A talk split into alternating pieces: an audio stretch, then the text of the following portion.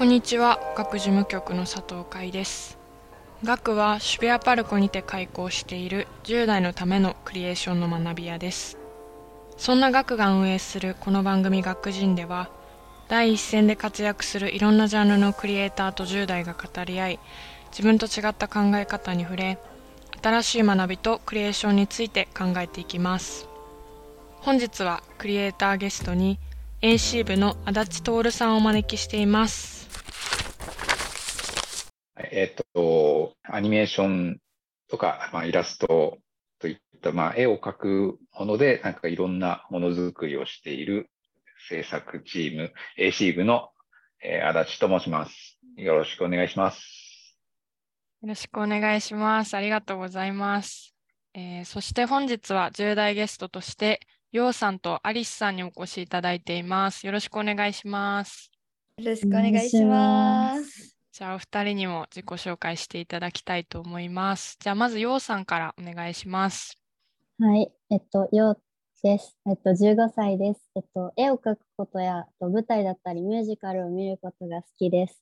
まあ、イラスト描くんですけど、イラストだけではなくてアニメーションにも興味があって、今日はチーブさんに話聞けるっていうので楽しみにしてます。お願いします。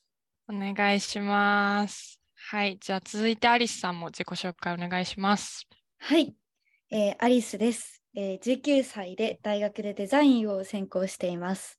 最近ちょっと悩みがあって、えっと、カフェでバイトしてるんですけど、あのティーカップを見るたびに、ティーカッププードルが頭をよぎってしまうっていう、ちょっとそういうことを悩んでいます。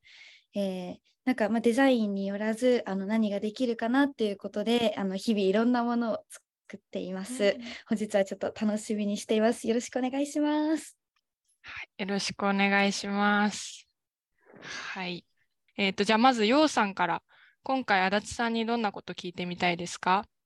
はい、あの、AC 部さんって、まあ、高速紙芝居から交通安全のアニメーションまでいろいろな形で作品を発表してると思うんですけど、どんなアイディアが浮かんでそれをどのように形にしてるのかなっていうのを知りたいなって思います。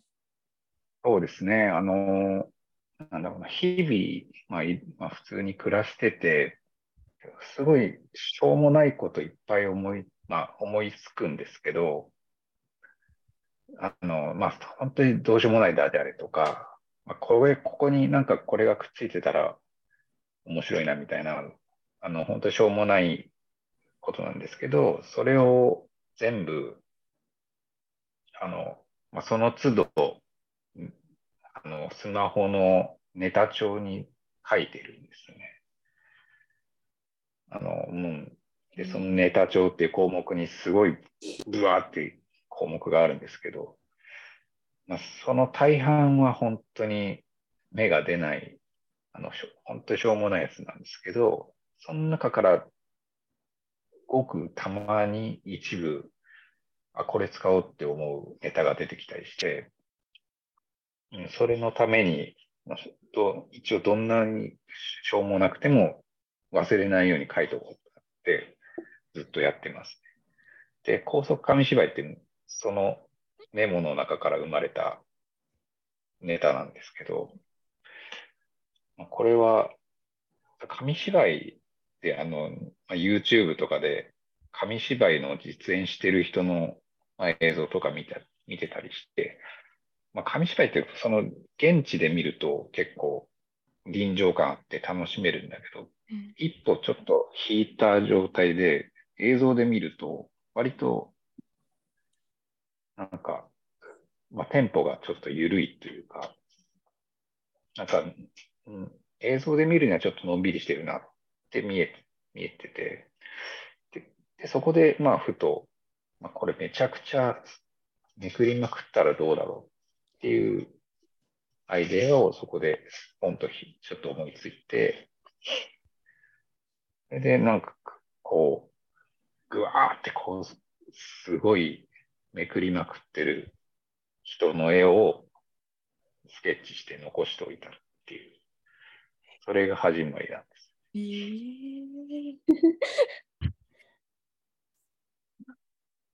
ー、だからまあ、そんな感じですね。だからなん、なんかこう現、今、現実にあるものうん。に、なんかこう、いろんなもしもをぶつけてみるっていう、うん。まあ、そんな感じですうね。んうん。うんへえ面白い。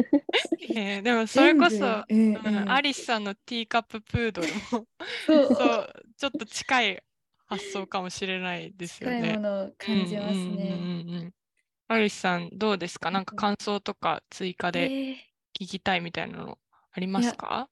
ーはい。えなんか全部メモするんだっていうことにまずちょっと驚いたんですけど、なんかやっぱちょっとその日常のやっぱりそのしょうもないところからうん。そのアイディアがいろいろ来てるんじゃないかっていうそのしょうもないティーカップからティーカッププードルみたいなのはちょっとうすうす AC 部さんの作品を見て感じ取ってはいたんですけどなんか多分そこまでは私もまあおこがましいんですけど似たような部分があるんじゃないかと思うんですけどただそれをもう一歩形にするってなった時になんかじゃあティーカップティーカッププードル。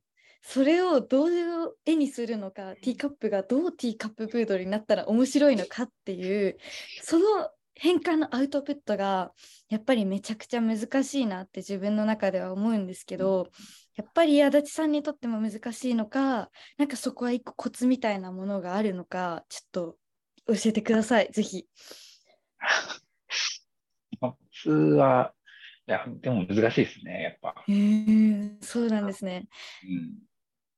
だから、これ、じゃあ逆になんかこれ、ここにはすごいハマりそうっていう、収まりがいいっていうものが逆に収まり、あ、収まりすぎちゃってつまんないから、なんか、多分ちょっとした視点の違いっていうか、うもとすごい深掘ってみるとか、うんうんうんうんちょっと引いてみてみるとか、こう全然ここに入んないなっていうところからそこに、でも視点を変えたら入るかもしれないとかっていう本当になんかこう、すぐ隣にあるみたいな、あうんの答えが。はあ、なるほど。うん すぐ隣に。すぐ隣なんだけど、そこにたどり着くかどうかっていうのが、そのうん目線の広さとか、なるほど。解像度の高さみたいなところにつながってくるかなっていう気はしてかますね。そのそのうちですかね？そのうちティーカッププードルも形にできますかね？はい、い私もけ。ますよ。本当ですか？うんえななんかちなみに浮かんでますか？ティーカッププードルで。ですか浮かんでない。あーえでももしなんか 今後の作品で使えそうな時があったら、うんぜひ使っていただきたいです。ティーカッププードルは。大リクエスト。ね、そのティーカップとプードルだから、あティーカップ方向でもうちょっと横に広げてみるとか、うん確かにプードル確かに。うんプードル犬種を、犬種でもっとシリーズ考えてみるとか、ああ、なんかでとか横にどんどん広がって、で広がっていきそうってなったら、それ結構いいアイデアだなっていう。ああ、広がりそうなのがいいアイデア。そうそうそうそう。確かにそそう。ですね。うん出落ち、広がんないっていうのは、なんか出落ちとか、うんた。だの、ただのダジャレとか。ああ、そうなんだ。出落ちプードルかどうかですね。出落ちプードルかどうか。ちょっと向き合ってみます、プードルと。ありがとうございます。いやでもその全部記録するっていうなんていうのかな今芽が出なくても出るかもみたいな可能性をそこでこう残しておくっていうのはちょっとポイントなのかもしれないですね。うんうんうん。ようさんあのあ やってみます。やってみてください。うんはい、ありがとうございます。うん、ようさん話聞いてみてどうでしたか？えあの私も意外と思いついたことをスマホのメモにしていて、おまあ私さんもそういうのやって、うん、なんかしょうもないこととか思いついて書いたりするんだなっていう。確かに。確かに。う ん 足立さんも書いてんだ。うん。うん。うんうんうんそそうです。それずっとやってるともうね、全然量が違ってくるから、やってないとゼロだけど、ね、毎日、毎日でも、まあ、週1でも1個思いついてたら、うん。どんどん積み上がってきて、うん。しかもアイデア浮かぶときってそんなにいつも常にいいコンディションじゃないから、やっうんぱり調子いいときに思いつくことが多くて、なんか追い詰められてるときはもう何も思いつかない。あそっか調子いいんだじゃあ私最近 面白いーそうかも。そうなんだなうん、なるほど。うん、だから調子悪くなった時の自分のためにうん。頑張った。うん、ああ、なるほど。へー。貯めとくみたいな。うん。なるほど。確かに。すね。うん、確かにな。うん、まあ、ようちゃんのあの、寿司と猫のやイラストもね、ちょっと近いところを感じたりもするけど、うんなんかまあ、ようちゃんはあの イラストとか描いたりね、ね、それポストカードにしとかステッカーにして売ったりとかもしているんですけど、なんかアニメーションもちょっとやってみたいみたいな感じがあるんですよね。うんうんうん。なんかじゃあその質問も言ってみましょうか。ね、あの、まあ、アニメーションも描いてみたいなと思って、自分で挑戦してみたりしたんですけど、ちょっと挫折しちゃって、どうやったらいいのかなって困ってしまって、でもその AC 部さんってその独特な絵柄のタッチで、独特な動きをする、まあ、アニメーションを描いてると思うんですけど、その大体1秒ぐらいに何枚ぐらい描いてるのかなっていうのを知りたい、知りたいです。はい。あの、普通のアニメーションだと、えっ、と、10 12枚だっけな。普通のアニメーション、多分12枚ぐらいだと思うんですけど、あの、で、全部1コマずつ全部書くとしたら24枚。うん。まあか書けば書くほどぬるぬるぬるぬるするんですけど、まあ、我々の場合、ちゃんとしてないので、まあ、書かない、あんまり書か書かないとか、その1枚だけ書いて、で、このパーツごとに全部切り分けて、で、レイヤーをって言って、そう全部こう別々にして、それでその関節を中心にこう回転をかけたりとか、あアニメーションソフトで作ったりもします。そうなんだ。そう。だまあ、あえてやるってことが結構多く多い。あえてこう、加速加速度を一定にしした動きとか。人間でも普通の動きってやっぱこう、うん。最初遅くて速くなってゆっくりなるっていう。みたいな動きがあるんだけど、それが一定の動きになると、なんか人間じゃないみたいな、うん。ちょっとなる動きになったりとかするっていう、普通やんないような体の動きが、っていうのを狙って動かすようにしがちです。ここの場所こんなに細かく枚数書かないよな、普通みたいなところをやけに細かくしたりとか。うんうん なるほど。輪郭線全く動い動いてないけど、顔の中身だけすごい動いてる。あ想像思い当たる節が、うん思い当たる 思い当たる節がいくつか。あ。じゃあ、あそうです。絵柄の特徴もありつつ、その動き自体にも特徴を持たせてやってるっていう感じなんです。そうですね。だからアニメーションって言っても、うん、なんか本当に何を狙って作るかによって全然作り方が変わってくるっていう感じですかね。うん、だからね、その、まあ、ちょっと難しい、難しかったっていうことがありますけど、えーなんどどういう感じのやってみたんですか？なんだろう、なんか、初めだから、なんかボールが動くみたいなのをとりあえずやってみて、なんか、多く書いても、なんか、なんかボールが跳ねてるっていうか、ボールの質感だったりは表せないし、少ないは少ないで、全然動いてるように見えないしっていうので、うん。難しいなってと感じちゃって、なるほど。割と、ちちゃんと動かそうとしてみたってことですね。なんか、ボール、ボールだし。ね、基本、すごいアニメーションの基本みたいなことだね。なんかボールのバウンドって本当にアニメーションの基本が詰まってるっていうか、うんそれ最初にやるようなやつなんだけど、多分、うーん、そうですね。だからまあ普通にちゃんと動かそうと思ったら、今結構いろんな人が教えてくれてるっていうのはありますよね。動画とかで。うん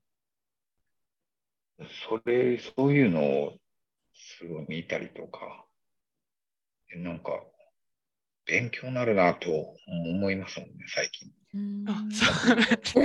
足立さんもそうなんだ。へ えあの最近本当いろんな人がこう動画アップしてて、うん。あなるほどね。って、こうやって、こう、あそうしたらこうやったらこうなるのかっていうのと、こうやって教えたら分かりやすいんだみたいああ、な。そうだから、うん、そういうのを見てやったりとかすると、ね。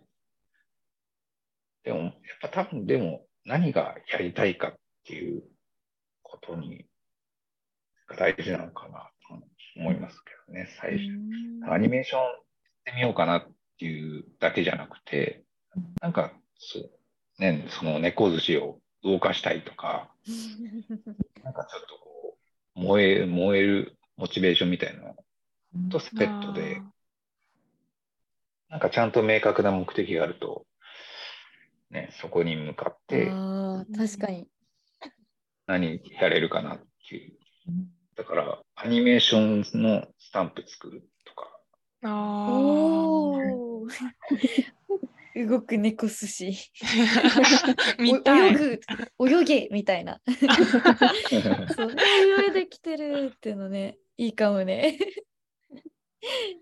ええなるほど。かうん、面白い。えはい、ちな、ちなみに、はい。あの、足立さんは、あの、なんか、ようちゃんは、その今、絵を、イラストを描いていて、それを動かしたいっていう流れだったんですけど、足立さんは、その、もうイラストを描かれててアニメーションになったんですか？それともアニメーションから入ったんですか、確かに。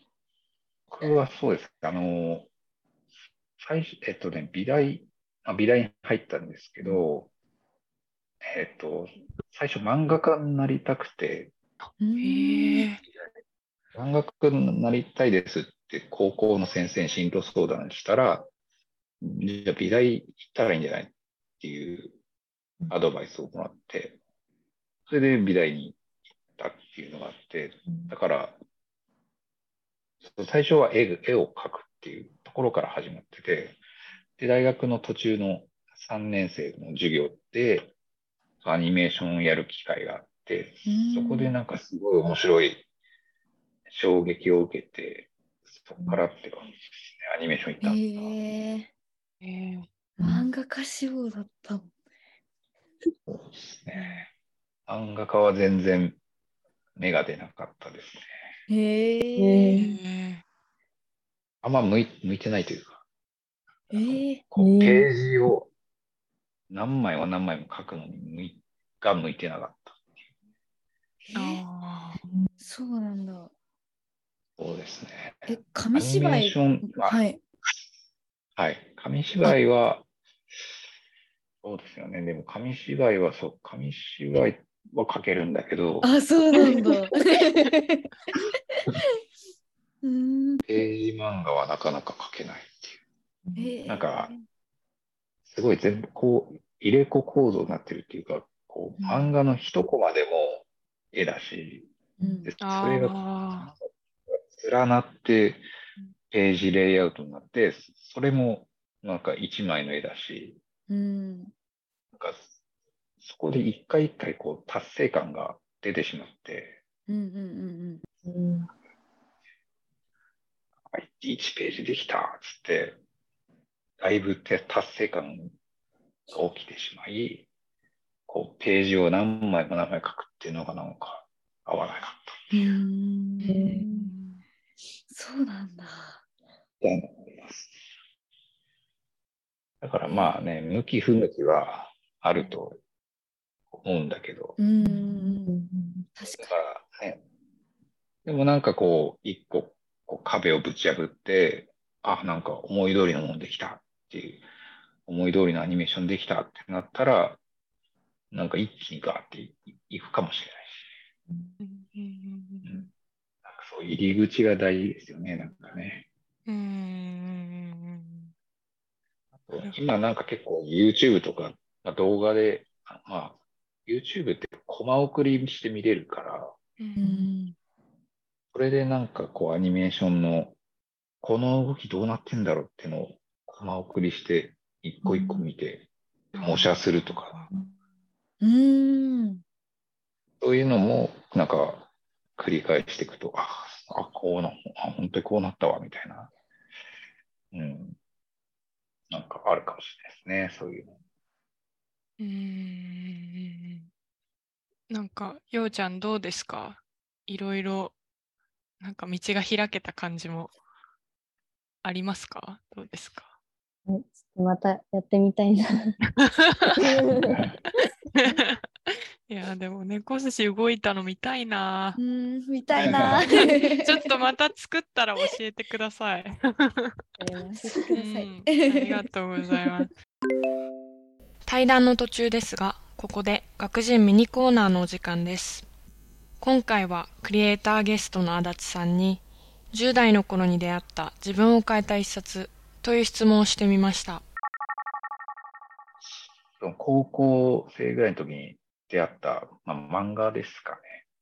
えっとね、柘植義治さんの短編集ですね。まあ、それ、まあ、特にあの、ネジ式っていうやつうん、ネジ式っていう漫画、あの、お話が、いや結構、まあ、衝撃的だったというか、ガツンと頭にガンと来たっていうのがあって、まあ、それまでその少年ジャンプとかでの、まあ、王道の、なんかドラゴンボールだかとか、そういうのを、ね、見てきた、見てきてて、まあそういうのが好きだったんですけど、あ、そこでちょっと、こう、昔の漫画を読んでみようブームみたいなのが高校の時にちょっと来て、それで、まあ出会ったんですけど、まあ、うん。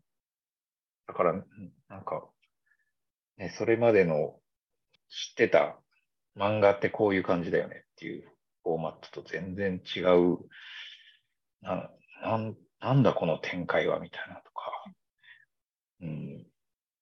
ね、なん本当まあ不条理な、もう何が起こってるのかわかんないけど、なんかすごい気になるコマがいっぱい出てくるっていう、うん。なんかその、あんまり意味が分かってないんだけど、ずーっとこう、見続けられちゃうっていう、なんか面白さを、それで感じて、なんか、結構それ、それが、だいぶその時頭に焼き付いて、で、友達も結構それ、面白いっつって、なんか、そう。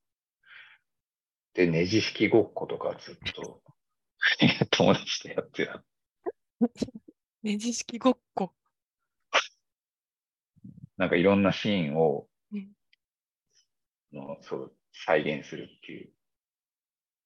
なんかこの動脈を切うんって、それをこう、指でうんこうやっってつなげてるみたいなカットがあって、それこずっとこうやって、こうやって歩いてたりとか、すごい、ね。うん、濃ゆい友人関係ですね。そうですね。うん結構ね、そう、高校の時の友達を、そう、割と面白いやつで。うん、その、まあ、彼がいたから、結構、まあ面白いこともいろいろ思いついたりとかまあやってたしてましたね。で今ちょっとそのあのうん足立さんの学生時代のお話も出ていたと思うんですけど、アリスさんの学生時代のお話も聞きたいってことはいで質問がはい、ありますね。ありじゃます。あります。お願いしはいます。はい。え、なんか、AC 部さんの現在の作品とかを見ていて、なんかもうかなりぶっ飛んでいるというか、型に当てはまっていないような感じがあって、すごく好きなんですけど、なんか、だからこそ、きっと学生時代の足立さん自身にも何かちょっと人と違う尖った部分であったりとかそういうなんか課題とかやるにしてもなんか人と違うとこが出ちゃうとかなんかそういうのがあったんじゃないかなとか思うんですけどどうでしたか？実際は。実際は、えっ、と、そそんなに、そんなにいい感じでもなかったですね。どんなどんなんだったんですかね？いやななんかこう、でもちょっと違うことやろうやろうっていうのはあったんだけど、うーんなんか、あんまこう、はま、かはまってなかったというか、あーそうなんだ。やっぱり、えーそう、周り結構上手い人いっぱいいたし、うんうんうんうんうんうん。なかなか最初の1、2年はあんまりこう、芽が出てない。なんかに地味に普通にやってたって感じで、だったんだけど、やっぱこの AC 部が、その大学の在学中に、うんうんまあ、友達、最初友達、普通の友達だったのが、まあ、だんだんこう、趣味とかで、ね、こう、友達がだんだんこう、細分化されてって、うんうんうんうんまあ、こう、濃い、なんか、関係になっていったのが AC 部っていう、このさうん3人組だったんです。うんうんうんそこでなんかこう、えーなんか、影響を与え合ってというか、刺激を与え合って、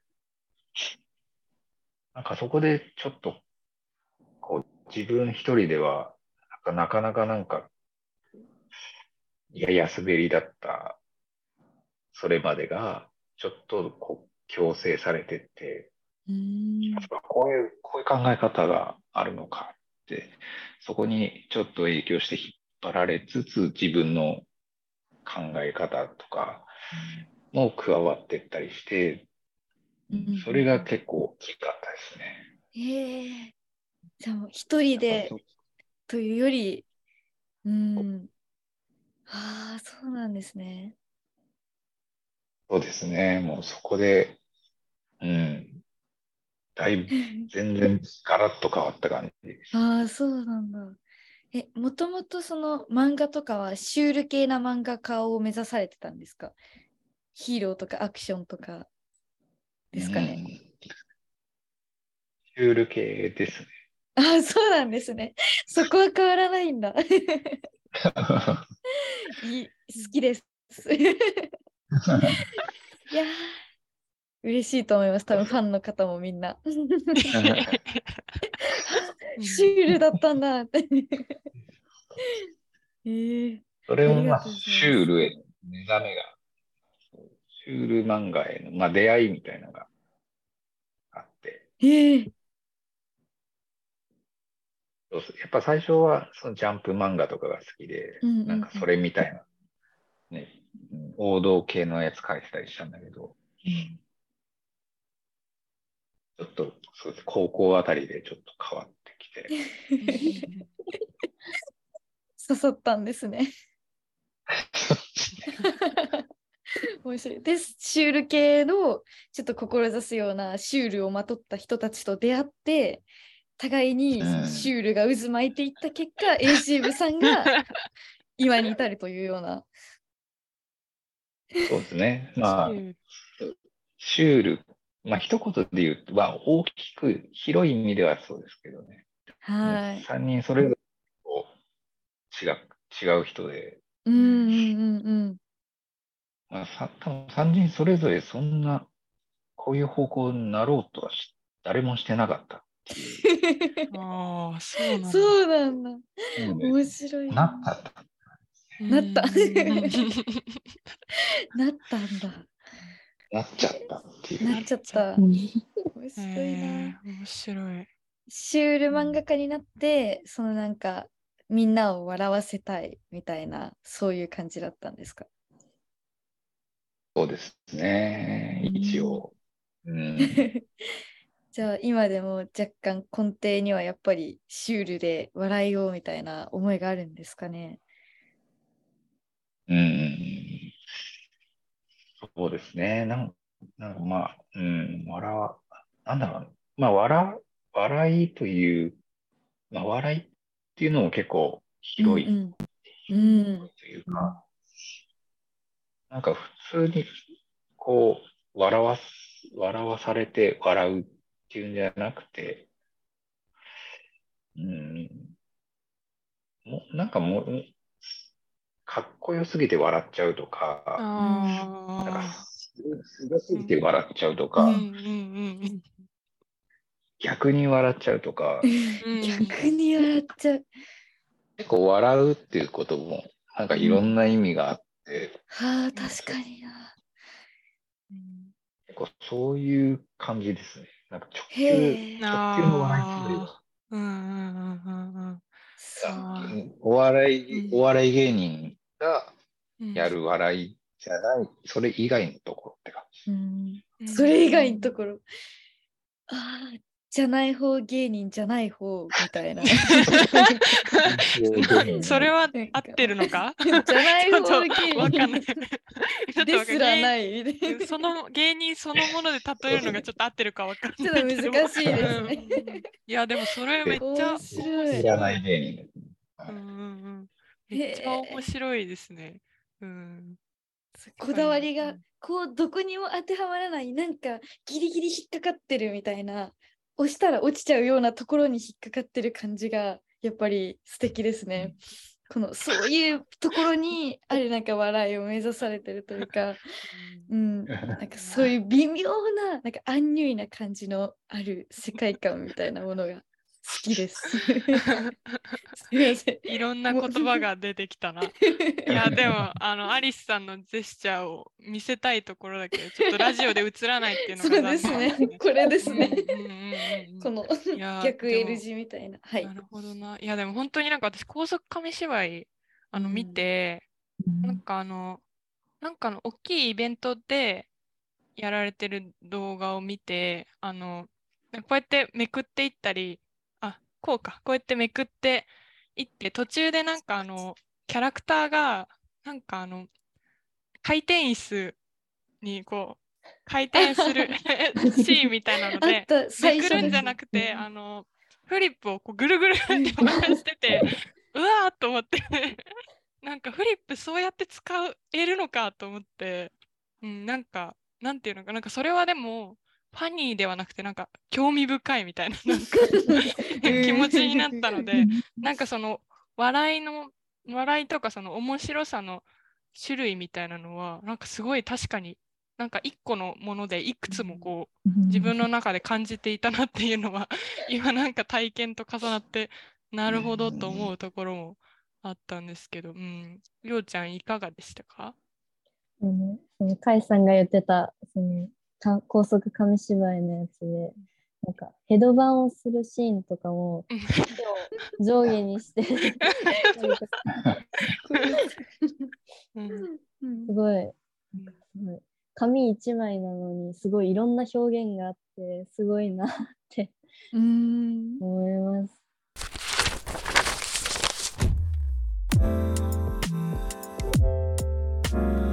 今回はクリエイターゲストに AC 部の足立徹さんをお招きし10代ゲストのようさんアリスさんと共に対談していきました。創作をする上でのインスピレーション源や創意工夫に触れながら AC 部の作品の裏側に迫るような機会となった今回。今現実にあるものにもしもぶつけてみるという足立さんのアイデアを生み出す方法が印象的で日常の中の小さな気づきや発想をアーカイブしていくことの大切さとともにその過程そのものも宝探しのようでなんだかとても楽しそうだなと思いました。また作品を通して直球の笑いではない笑いを生み出したいというお話も AC 部の作品を踏まえとても納得感がありましたし絵や動きや音などいろいろな要素を含むアニメーションだからこその細やかな表現や見せ方の工夫も垣間見えるようでした。次回3月1日に公開予定の後編では実際に自分でもものづくりをしている10代ゲストの2人の悩みや疑問もお聞きしながら引き続き対話を重ねていきます。